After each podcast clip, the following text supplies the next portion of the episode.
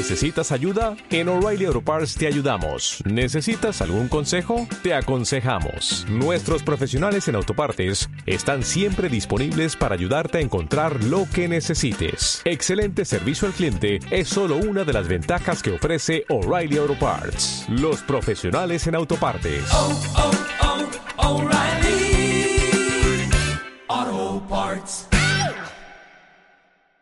Grabar. Listo. Bueno, pues, hola a todas y a todos los que están viendo este video. El día de hoy hablaremos acerca de iconoclasia versus vandalismo y tengo una invitada muy especial, eh, Frida. Si gustas presentarte. Gracias, amigo.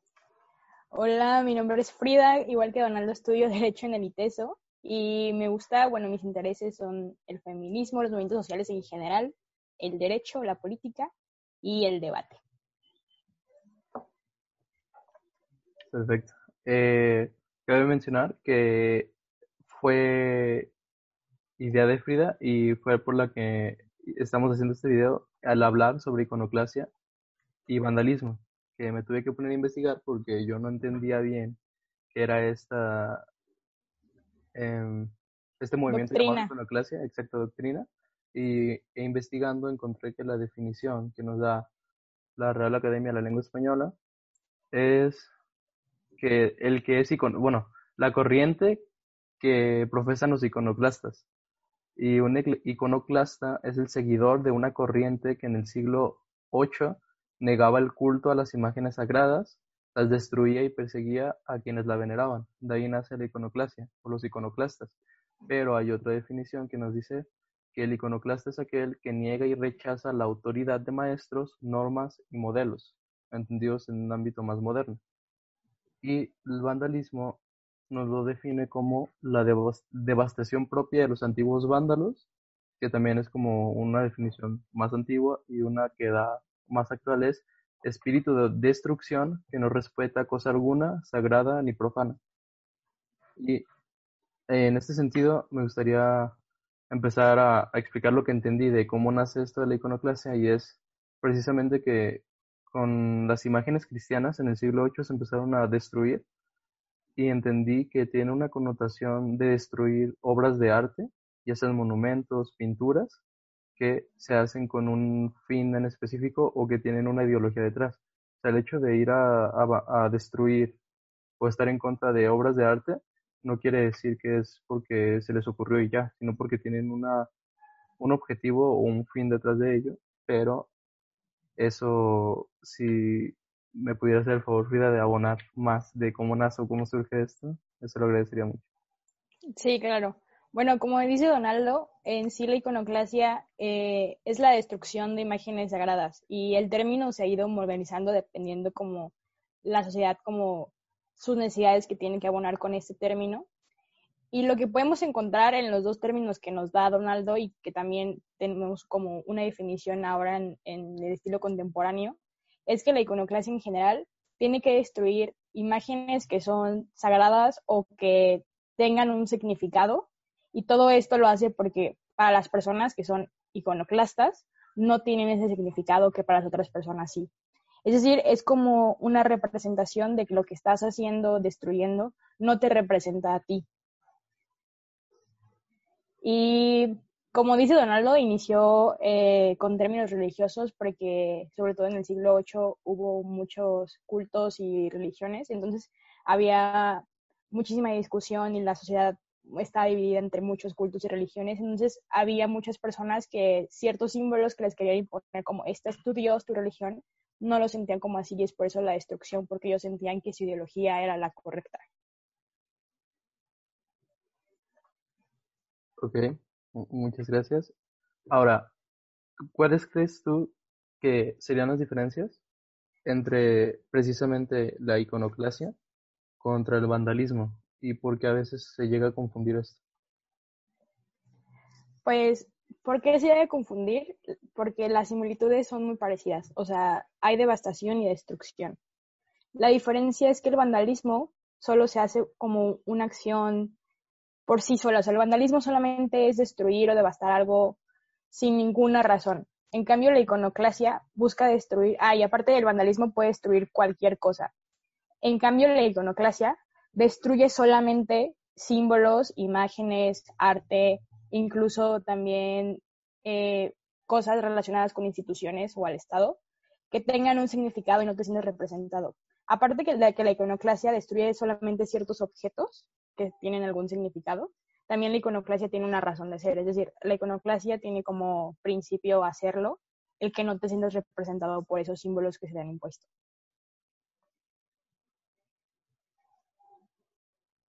Muy, muy bien. Eh, muchas gracias por esa aclaración. Estoy tomando notas porque me hace muy importante los detalles que tú nos muestras.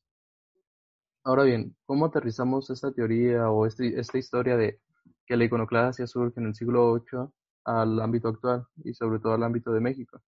Por ejemplo, algo que está tomando auge o tuvo auge hace unas dos o tres semanas, o el mes ya, no recuerdo muy bien, fue la toma de la CNDH del por parte del movimiento feminista. ¿Qué pasa cuando una sociedad tacha de vandalismo este tipo de acciones y no ve el trasfondo de ello?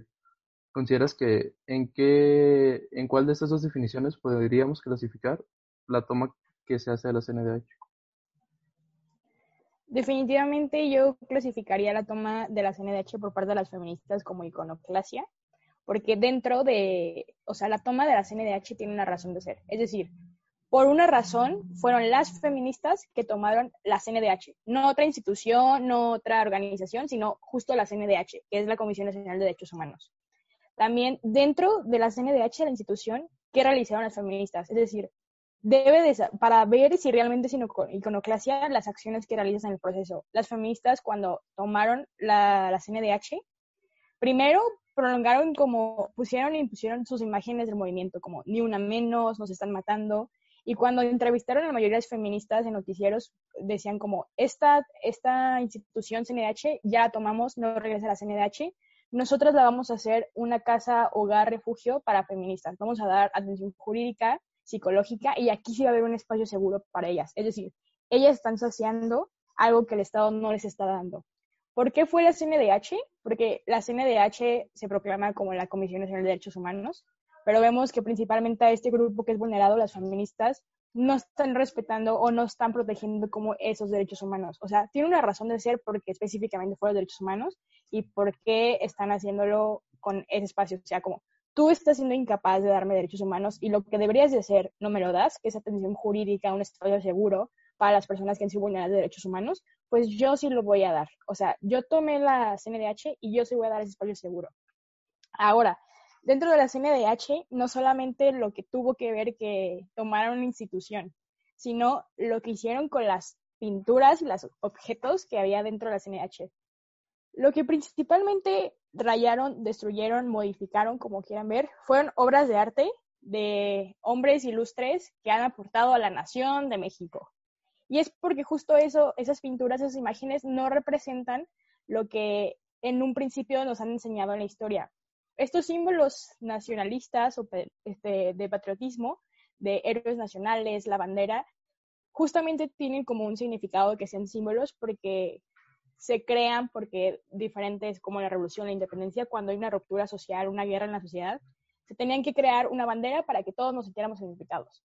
O sea, todos nos sintiéramos unidos por un solo México, porque ya México está dividido por los cambios estructurales y sociales que había tenido. Entonces, por ejemplo, si rayan la bandera de, México, si rayan la pintura de Benito Juárez que está en la CNDH, se supone que Benito Juárez representaría paz y libertad. Hasta una de sus frases es como el respeto, la paz y todo eso.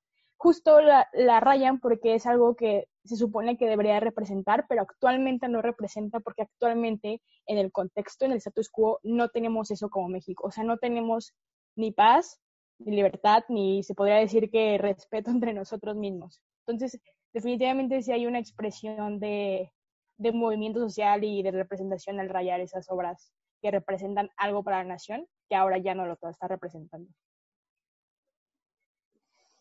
Perfecto, muchas gracias por la, la explicación. Y sí, sobre todo cuando tomas el tema de, de que rayaron obras de artes de hombres ilustres, como ejemplo Benito Juárez, eh, es el caso que me entero de una noticia que AMLO, indignadísimo, dice que con Benito Juárez no, porque rayaron una pintura de Benito Juárez.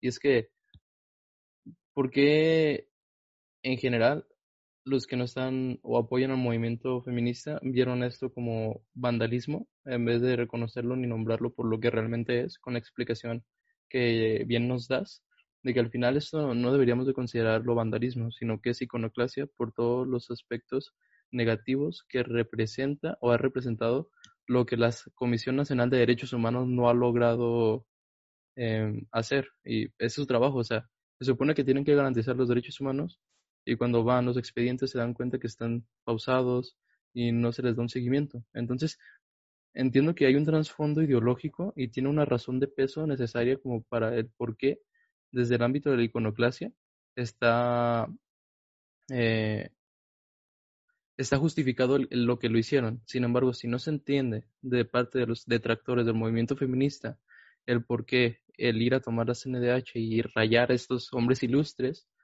eh, se ve como vandalismo y ya solo porque se cree que es vandalismo quieren deslegitimar el movimiento feminista.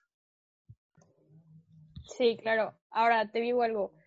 Hablando con un profesor del ITESO de Derecho, llegábamos a la conclusión de que la CNDH no sirve para nada en la práctica del derecho. O sea, es la Comisión Nacional de Derechos Humanos y por eso ya en mi anterior explicación que tiene una razón de ser que justo esa comisión la hicieran.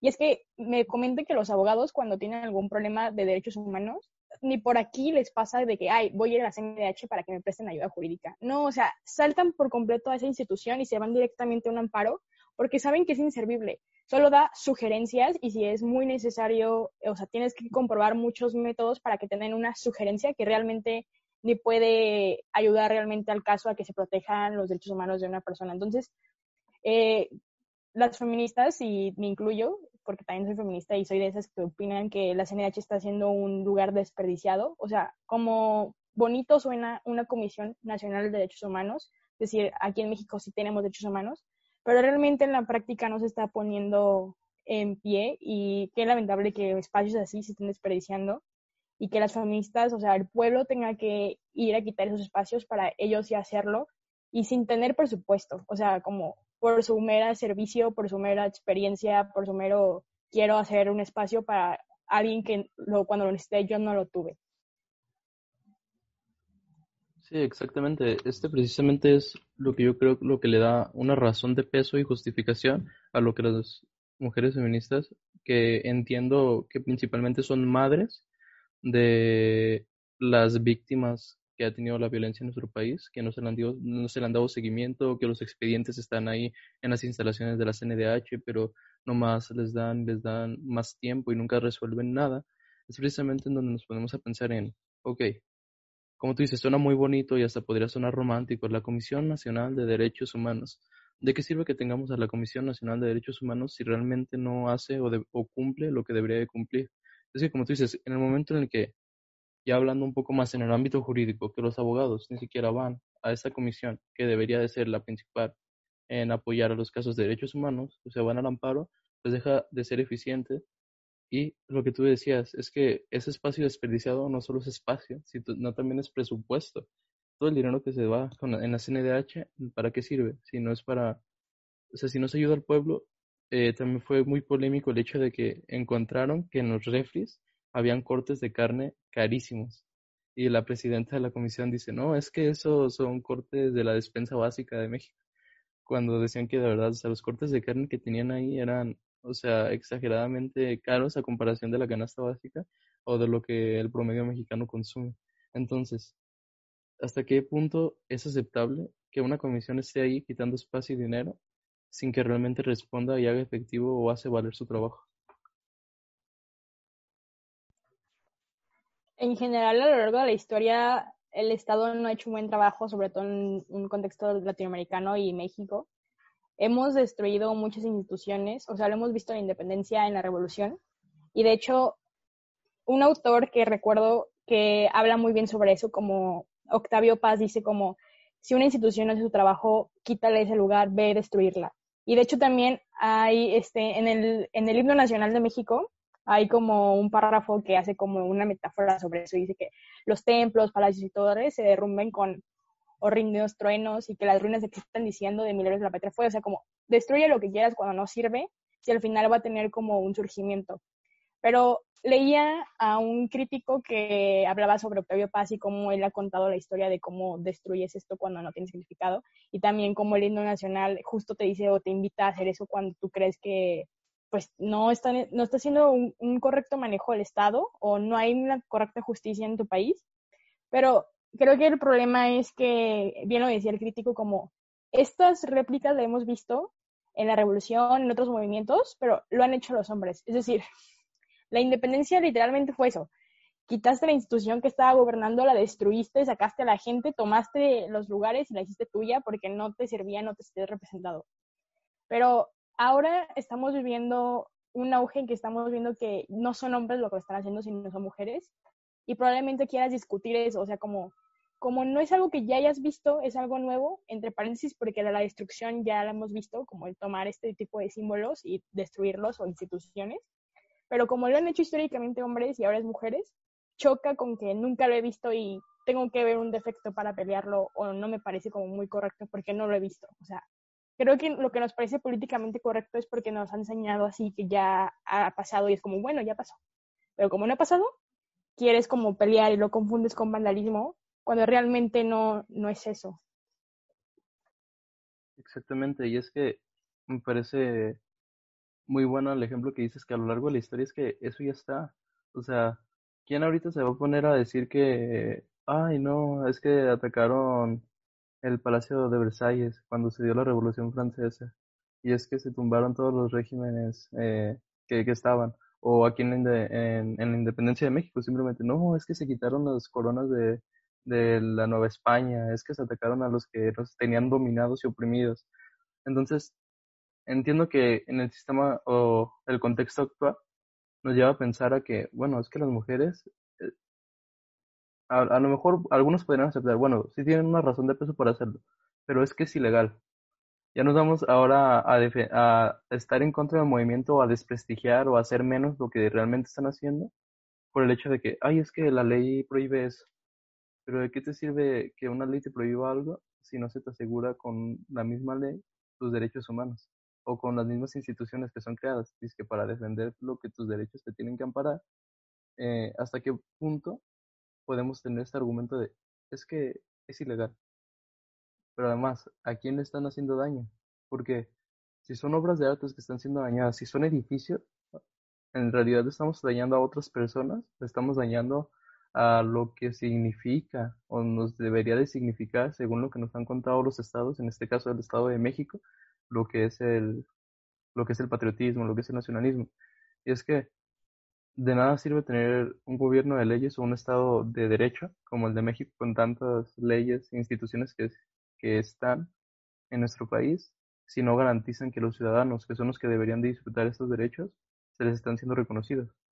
Y es que también la legitimidad, que es un punto que me gustaría tomar en este tema, la legitimidad que tiene el gobierno actual, con más del 50% de aprobación de nuestro presidente, nos hace o hace que mucha gente, la, mucha población esté en contra precisamente de estos movimientos que apoyan realmente a parte de la población que está siendo muy vulnerada, que en este caso las mujeres.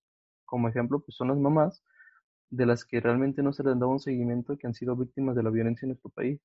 Entonces, el hecho de que muchos estén en contra es porque quieren, quieren seguir defendiendo el significado nacional o lo que significa México, pero entienden, o no, bueno, no se entiende que precisamente es algo que tenemos que cambiar. Y si tuviéramos que derrocar al gobierno, que suena muy exagerado, pero es que si no se respeta la integridad de una parte de la, sociedad, de la ciudadanía de México, que son las mujeres, entonces ¿por qué queremos un gobierno que no respeta esa integridad? Entonces tal vez es el miedo al Estado el miedo de los gobernantes de decir, bueno, es que este movimiento está tomando tanta fuerza que en algún momento nos puede tumbar, entonces vamos a tratar con todos los medios de comunicación de deslegitimar, decir que son vandalismo, que es ilegal, para no o para hacer, o para invisibilizar el movimiento que muy bien están haciendo las mujeres. Sí, claro. De hecho, hay muchos juristas, corrígeme, tú sabes más sobre eso, creo que Ferrayoli es uno de ellos que dice que si una ley no es justa, no deberías de seguirla. Ahorita ya cuando hables lo dices. Y justamente también eh, de las primeras marchas feministas que fueron violentas, o sea, como hubo eh, rayones, hubo destrozos, que fue una de las más sonadas de la Ciudad de México cuando pintaron el Ángel de la Independencia. Justo una de las explicaciones que daba una de las, eh, bueno, como una de las presidentas de los colectivos feministas de Ciudad de México era como, es que, para empezar, no es un ángel de la independencia, es una mujer, es una ángela, pero nadie sabe eso, ¿no? Y lo que representa ese monumento es que en México hay libertad de expresión, en México hay paz y, y lo que vemos con nosotros justamente como movimiento es que no tenemos ni una buena libertad de expresión ni una paz, entonces para nosotros no representa eso y por eso decidimos rayarlo, porque no representa eso que, que el monumento me quiere transmitir. Y otra cuestión que muy chistosa que quería abordar desde hace rato es que muy chistosamente las pinturas que fueron rayadas por las feministas en la CNDH subieron de valor cuando las feministas hicieron eso, porque ahora ya está marcado como, históricamente ya está quedando como el feminismo como en la historia de México, y ahora está marcado que un movimiento social tomó esas pinturas y como toda la historia que hubo que tomó la CNDH por una semana y las rayó por esto, por el símbolo, justamente eso hizo que el, el valor de la pintura tuviera un plus más porque ya no solamente era una pintura de un hombre ilustre, sino que también ya tenía un doble significado por parte del movimiento y, le ponían como su marquita. Sí, exacto. Es que también cuando dicen, esas no son las formas, o no, no vandalicen, no rayen, es que qué ilógico suena que a la gente eh, que no están a favor de estas acciones le preocupe más los cuadros que como te se subieron de valor. O sea, ¿qué les preocupa? ¿El valor del cuadro o su representación? Porque si les preocupa el valor, como tú dices, valen más simplemente por este proceso histórico que están teniendo sufriendo. Y si les preocupa su representación, pues qué preocupante es que tú quieras mantener un sistema que surgió en 1821, que fue cuando se declara la independencia de México, o sea, ya como país libre y soberano México. O sea, estás defendiendo ideas de hace 200 años que en la, en la actualidad no representan o no concuerdan con el status quo actual. Porque si estas cosas están sucediendo es porque ya no hay otra manera de decirlo, ya no hay otra manera de visibilizarlo. Porque cuando también dicen, es que hay otras formas. Sí, pero esas formas que están en la ley y según estas las instituciones no son eficaces. Y no sé, decías de Ferrayoli, no sé si tal cual como lo dijiste o no me acuerdo de esa, pero sí, o sea, no es, sobre todo en el ámbito penal, pero no, no se relaciona tanto lo que estamos hablando que no debe de haber una ley sin necesidad. O sea, ¿cuál es la necesidad de, por ejemplo, encarcelar o de multar a las personas que están haciendo estas acciones, que están reclamando sus derechos? Y no solo eso, hablando un poco de lo que decía Norberto Bobbio, que las normas jurídicas deberían de tener tres elementos, justicia, validez y eficacia. Sí, podemos entender que la Comisión Nacional nace como algo, un, algo que va a representar la justicia y es válido porque en la ley te lo está señalando. Pero no le sirve de nada que sea justa la ideología o la razón de ser de la Comisión Nacional de Derechos Humanos si no es eficaz. Porque sí, ahí está, muy bonito y todo, pero si no te sirve, ¿qué pasa? Entonces, en el momento en el que deja de ser eficaz esta norma jurídica, no nos sirve para nada y por eso tendrían que actuar en otras maneras. Y al respecto de lo que decías del ángel de la independencia, pues sí, es que ¿cómo vas a poder defender que hay paz en nuestro país, que es lo que principalmente representa esta imagen? Si, está, si estamos viendo con datos de la propia Organización de las Naciones Unidas, que en México se asesinan a nueve mujeres al día. O sea, es, es preocupante y es más preocupante que a la gente le preocupe más una pintura que la vida de las mujeres. Porque cuando les dices este dato, que te contestan. Es que otra vez ya no, ya no te contestan el problema verdadero que es que las mujeres están siendo asesinadas nueve por día al menos. Porque una cosa son los datos que se conocen, pero hay cifras, no recuerdo cómo es el término, si, datos negros, o sea, que no se conocen, pero que están ahí. O sea, se señalan nueve, pero pueden ser más, pueden ser diez, pueden ser quince, pueden ser veinte al día, y no lo conocemos. Pero es que, ay no, rayaron a Benito Juárez. Sí, justo eso. O sea, históricamente el movimiento feminista ha intentado muchas cosas por, por hacer, muchas formas, aunque les digan que esas no son las formas, es como, güey, ¿cuáles ya hicimos todas prácticamente? Y lamentablemente la violencia genera ruido y el rayar objetos de valor para la nación está teniendo visualización para el movimiento y me incluyo. O sea, yo desde la prepa yo, yo sentía que tenía principios feministas, pero yo no sabía que existía un, o sea, como no, sabía que existía un movimiento que protegiera eso que yo sentía. O sea, yo decía como, ¿por qué tengo que hacer esto si, si quiero hacer otra cosa? O sea, no, no por el simple hecho de ser mujer vas a estereotiparme, así que tengo que hacer predeterminadamente. Pero cuando justo me voy como involucrando en la universidad, voy estudiando más y cuando escucho el ruido que han generado las feministas de que ah, hicieron vandalismo, cosas así, pues me vengo a investigar de qué está pasando, o sea, por qué estas mujeres están haciendo vandalismo en la capital del país. Y ya me doy cuenta que es un movimiento, me pongo a estudiar de lleno en eso y me doy cuenta el verdadero significado del feminismo. O sea, lamentablemente el, el feminismo ha tenido auge porque han hecho estas prácticas, entre paréntesis, violentas, que les ha generado ruido. Y es justamente lo que buscan, o sea, no les puedes reprochar eso porque es justamente lo que quieren. Han hecho otras marchas pacíficas y nadie nos habíamos enterado. Yo, yo no las conocía hasta que hicieron ruido. Hicieron manifestaciones de arte como bailar y ¿qué pasó? Pues se, burlaron en redes sociales de solamente bailando. Eh, cantan y también hacen remixes burlándose de, las, de las canciones feministas. Hacen procesos legales y nadie se entera y no, no proceden. Entonces es como justamente lo que quiere el movimiento es tener ruido porque eso da pie a que se abra una plática, a que más gente la conozca como yo. Muy probablemente si se interesa el tema se eduque y se une el movimiento, el movimiento se hace más grande. Y sobre todo lo que más genera y es como lo más chido es incomodidad para el Estado, que no está haciendo su trabajo, y poder generar políticas públicas o legislaciones, lo que sea, porque realmente no está haciendo su trabajo con las leyes que ya existen, o sea, no proceden. Sí, exactamente. Es que, a ver, algo que yo he entendido desde mi análisis y reflexión, porque yo no soy parte del movimiento feminista, porque pues no quiero considerarme un movimiento que no, que no puedo ejercer, pero sí puedo analizar, sí puedo investigar y sí puedo informarme y escuchar sobre todo a las feministas, el dar sus razones y explicaciones del por qué se están haciendo las cosas que se están haciendo. Porque sí, es que seamos sinceros, si vivimos en un país como México, vemos que mujeres se organizan para ir a vandalizar, eh, pues resulta como algo que chocante porque es algo que no conocemos. Porque algo que el ser humano se caracteriza es que le, tenemos miedo a lo nuevo.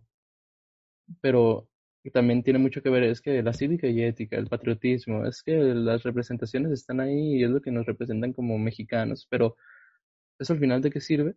Si como tú dices, existía un movimiento desde antes de que empezaran a, actuar con violencia o hacer estas manifestaciones con una acción más violenta, pero nadie las conocía. Y no las conocían porque ni se daba visibilización a esos movimientos pacíficos y tampoco eran efectivos. Entonces, ¿qué, ¿tú como movimiento qué quieres? Que se atiendan las problemáticas que te están atacando, ¿no? Entonces, si no se atienden las problemáticas con lo que es legal como movimientos pacíficos, pues ¿cómo le vamos a hacer para que la gente nos ponga atención. Bueno, tal vez algunos creen que es exagerado, pero es la única manera en la cual se puede voltear a ver a la problemática. Pero el problema es cuando, si vemos esta problemática que resulta violenta, de rayar paredes o no sé tú, no sé qué puedes pensar, pero sí, tal vez resulta, bueno, es que ellas quieren acabar la violencia con la violencia, pero pues es que ellas no ejercen violencia hacia otras personas.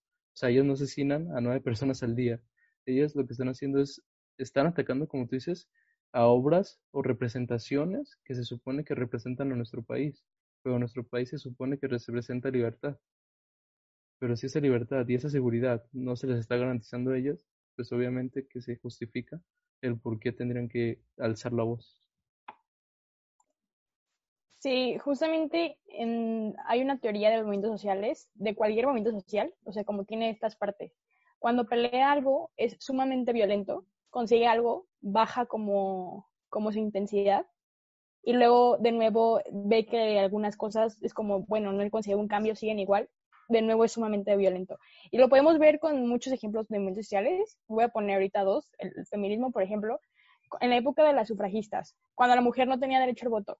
para conseguir voto de la mujer hubo un feminismo radical muy grande, o sea, también hicieron destrozos, rayones, y incluso hasta peor que ahorita, o sea, lanzaban bombas a, a, los parlamentos donde estaban los diputados y cosas así, y consiguieron el voto a la mujer y por décadas la mujer, el feminismo siguió existiendo, pero era menos radical, o sea, era más tranquilo, porque bueno, ya nos dieron algo, ya hay que hacer un poco más las fases con la sociedad, pero vemos que de fondo sigue existiendo esta violencia, sobre todo porque ha habido un auge impresionante en los feminicidios. Entonces, de nuevo, el feminismo o el movimiento social tiene que volver a ser violento para que realmente otra vez de nuevo tenga visualización. Y también, por ejemplo, podemos dar el ejemplo con los trabajadores.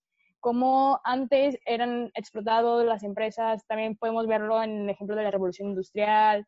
O sea, cómo tuvieron que pelear como por derechos y fueron sumamente violentos y luego por décadas ya no supimos nada sobre ellos. Y luego en el status quo ah, es muy común que hagan huelgas o que todo, este, sí, como por ejemplo los maestros que eh, probablemente hubo, creo que fue en Oaxaca o en Zacán, que no trabajaron por todo un mes y cosas así. Entonces, eh, todos los movimientos tienen que ir así, arriba, abajo, arriba y abajo. Y va a llegar un momento en el futuro, espero que muy pronto, que el movimiento social cuando alcance su meta ya no va, a, no va a tener necesidad de estar subiendo y bajando porque ya va a estar como más o menos en un nivel donde sus derechos ya son respetados.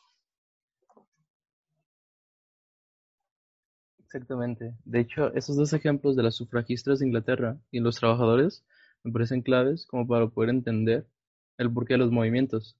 Y es que también muchos atacan al movimiento feminista, sobre todo, pero entiendo que es porque tal vez a muchas personas les cause eh, como una problemática mental de, es que ¿por qué son las mujeres las que se mueven? Porque como tú dices, movimientos sociales hay muchos, pero ¿por qué son precisamente el movimiento de las mujeres las que les preocupa tanto? Bueno, pues tal vez tenemos una mentalidad que habría que cambiar y trabajar en eso. Pero, a ver, también, partiendo de esta idea, los que están en contra de los movimientos, y sobre todo el movimiento feminista, creen que el movimiento feminista es un problema. Cuando, como tú dices, si los movimientos sociales empiezan a tener este auge o esta visualización por la violencia que ejercen, o violencia es porque el problema hizo que ese movimiento surgiera. Aquí lo puse como grandecillo, pero no sé, no, no se alcanza.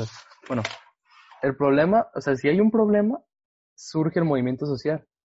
Si el problema se disminuye, pues el movimiento social también va a bajar sus técnicas para visualizarse. Pero entonces hay que preocuparnos, o sea, ¿por qué el movimiento feminista tiene tanto auge ahorita en nuestro país? Pues porque el problema es gigantesco, gigantesco. El problema de los feminicidios está, yo creo que de, bueno, quién sabe, lo que conocemos en la actualidad es lo peor en la historia de México, pero te digo quién sabe porque antes no se tenían estos datos, no se tenían estadísticas y tal vez este problema durante toda la historia de nuestro país ha estado igual o peor. Pero bueno, el problema es tan, tan grande y tan inmenso que en vez de estar viendo al movimiento social como un problema, deberíamos de preguntarnos realmente cuál es la problemática que las lleva a realmente tomar estas acciones. Porque si señalamos como el problema A el movimiento social, no vamos realmente a atacar el problema y vamos a mantener esta problemática, en este caso los feminicidios y la violencia de género en los aspectos del país, tanto políticamente como la violencia que se ejerce de manera física y verbal a, a las mujeres o a las personas que están en este movimiento. Entonces, para aterrizar ya el tema de la iconoclasia eh, y, el vandalismo, antes de, de cerrar, eh, ¿quieres agregar otra cosa?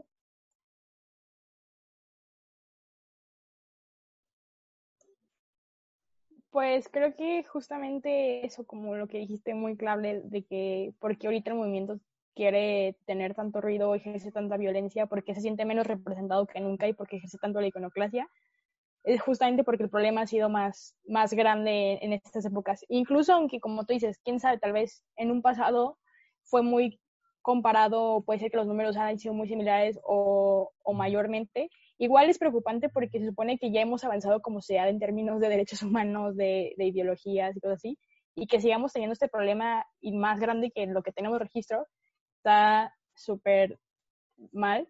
Y aparte, pues ya para abonar a, a lo que decía es como, ¿por qué la gente ve como, como un problema el movimiento y no realmente el problema? Creo que justamente porque va de la mano con la iconoclasia. O sea, y es, un, es una de las frases que tiene ahorita como bandera el movimiento feminista, el contemporáneo, ya no van a tener la comodidad de nuestro silencio, es decir, ya no voy a sentirme, ya no voy a quedarme silenciada ni callada cuando vea esto, ya no voy a quedarme sin decir que eso no me representa, voy a hacer lo que sea. Es decir, no solamente, no solamente voy a decir que me molesta, sino que ya te lo estoy demostrando y muy descaradamente. Creo que la iconoclasia es un símbolo muy importante que está tomando el, el feminismo contemporáneo, porque ya a la mujer ya no le importa cómo la percibas, ya solamente le importa decir que eso no me representa o tú me estás dañando, me estás vulnerando y tan tan, ¿sabes? Es como ya hasta descaradamente las mujeres lo hacen sin ningún tipo de silencio ni, ni tampoco una presión. Bueno, la tienen, pero no les importa, porque ya están, o sea, es más grande la presión que, sur que surgen por la ciudad o por el Estado que está haciendo mal las cosas. Sí, exactamente.